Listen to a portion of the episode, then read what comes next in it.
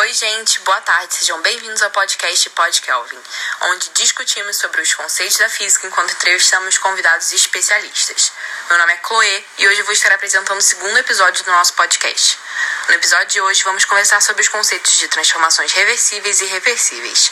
Logo, ninguém melhor para chamar para nossa discussão do que um dos homens responsáveis pelas pesquisas que, mais tarde, elaboraram o conceito da conservação de energia, diretamente de Salford, Inglaterra, James Prescott Jones.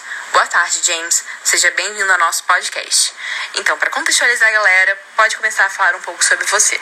Boa tarde, Chloe. Obrigada por me receber nesse luxo programa. É de imenso prazer estar aqui discutindo sobre esses conceitos importantíssimos. Bom, para começar, sou físico e fui educado por meio de aulas particulares. Então, nesse tempo, tive contato com alguns grandes nomes da ciência, dos quais se destaca John Dalton. A ciência sempre foi um grande hobby na minha vida e o que acabou facilitando muito o esforço necessário para realizar minhas descobertas. Muito interessante saber sobre esse seu início na ciência. Mas para podermos começar de fato a nossa conversa, queria que você falasse um pouco sobre a época de sua descoberta. Sabemos que os estudos da termodinâmica foram cruciais para a Revolução Industrial. Você poderia falar um pouco sobre como suas descobertas impactaram esse período da nossa história? Sim, claro, é bem simples na realidade. Meu experimento provou a existência de uma relação entre energia mecânica e térmica, mostrando que a energia gasta na realização de uma atividade pode ser convertida em calor. Essa, essa relação foi determinante para a formulação da primeira lei da termodinâmica, lei que impulsionou os estudos referentes às máquinas térmicas, equipamentos fundamentais para a Revolução Industrial. Sensacional, muito interessante e até simples de entender. É, James, a ideia do episódio é tratar sobre os conceitos de processos reversíveis e irreversíveis. A gente sabe que é um tema extenso, então, para as pessoas não ficarem mais curiosas, vamos dar início a essa parte, pode ser? Claro, vamos lá. Pessoalmente, eu sei bem pouco sobre esses conceitos, sabe? Apenas o básico mesmo. Eu sei, por exemplo, como os processos irreversíveis são comuns na natureza.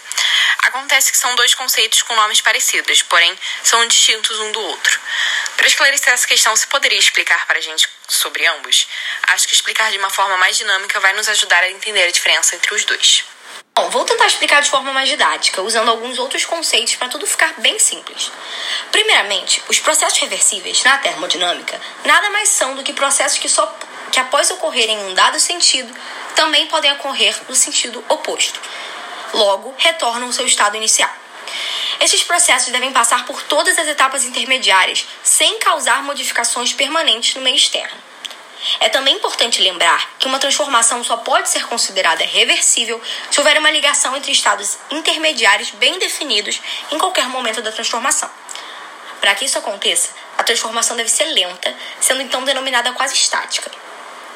Como exemplos de transformações reversíveis, a gente pode citar, por exemplo, esquentar a água até ela virar vapor, ou congelar a água transformando em gelo, entre outros.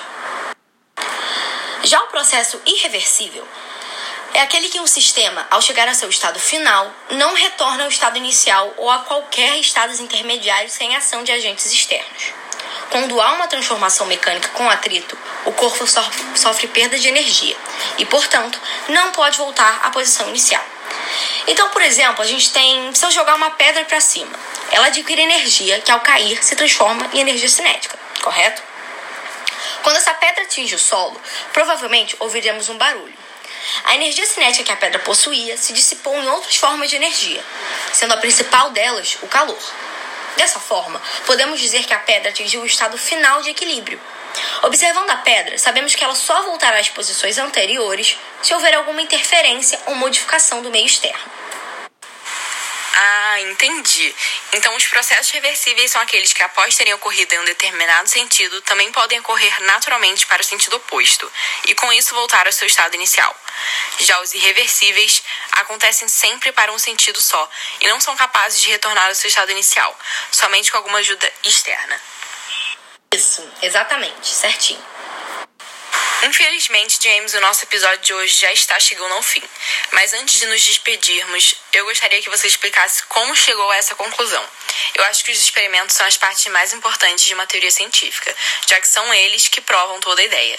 Então, para fecharmos com chave de ouro, fala um pouco pra gente sobre o seu experimento. O que eu fiz foi: eu criei um dispositivo no qual duas massas presas por um fio passavam por duas roldanas. De acordo com o movimento de descida das massas, o sistema de aletas virava fazendo com que a temperatura da água no interior do recipiente aumentasse. Considerando que as áreas de contato eram bem lubrificadas, a diminuição da energia potencial gravitacional das massas fazia com que a água ficasse mais agitada. Portanto, houve um aumento da energia cinética. A partir do momento em que as massas parassem, a água estaria em repouso. Logo, pude observar que a temperatura da água também aumentava. Isso correspondia a um aumento de sua energia interna. Bom, em outras palavras, o trabalho realizado pela força da gravidade era convertido em aumento de energia interna e a mesma era convertida em calor. Olha, realmente só tenho a agradecer pela sua presença e pela brilhante aula que você deu. Que isso, eu é que tenho que agradecer pelo convite, pelas perguntas incríveis. Obrigada por terem me recebido e espero ter ajudado e esclarecido algumas dúvidas.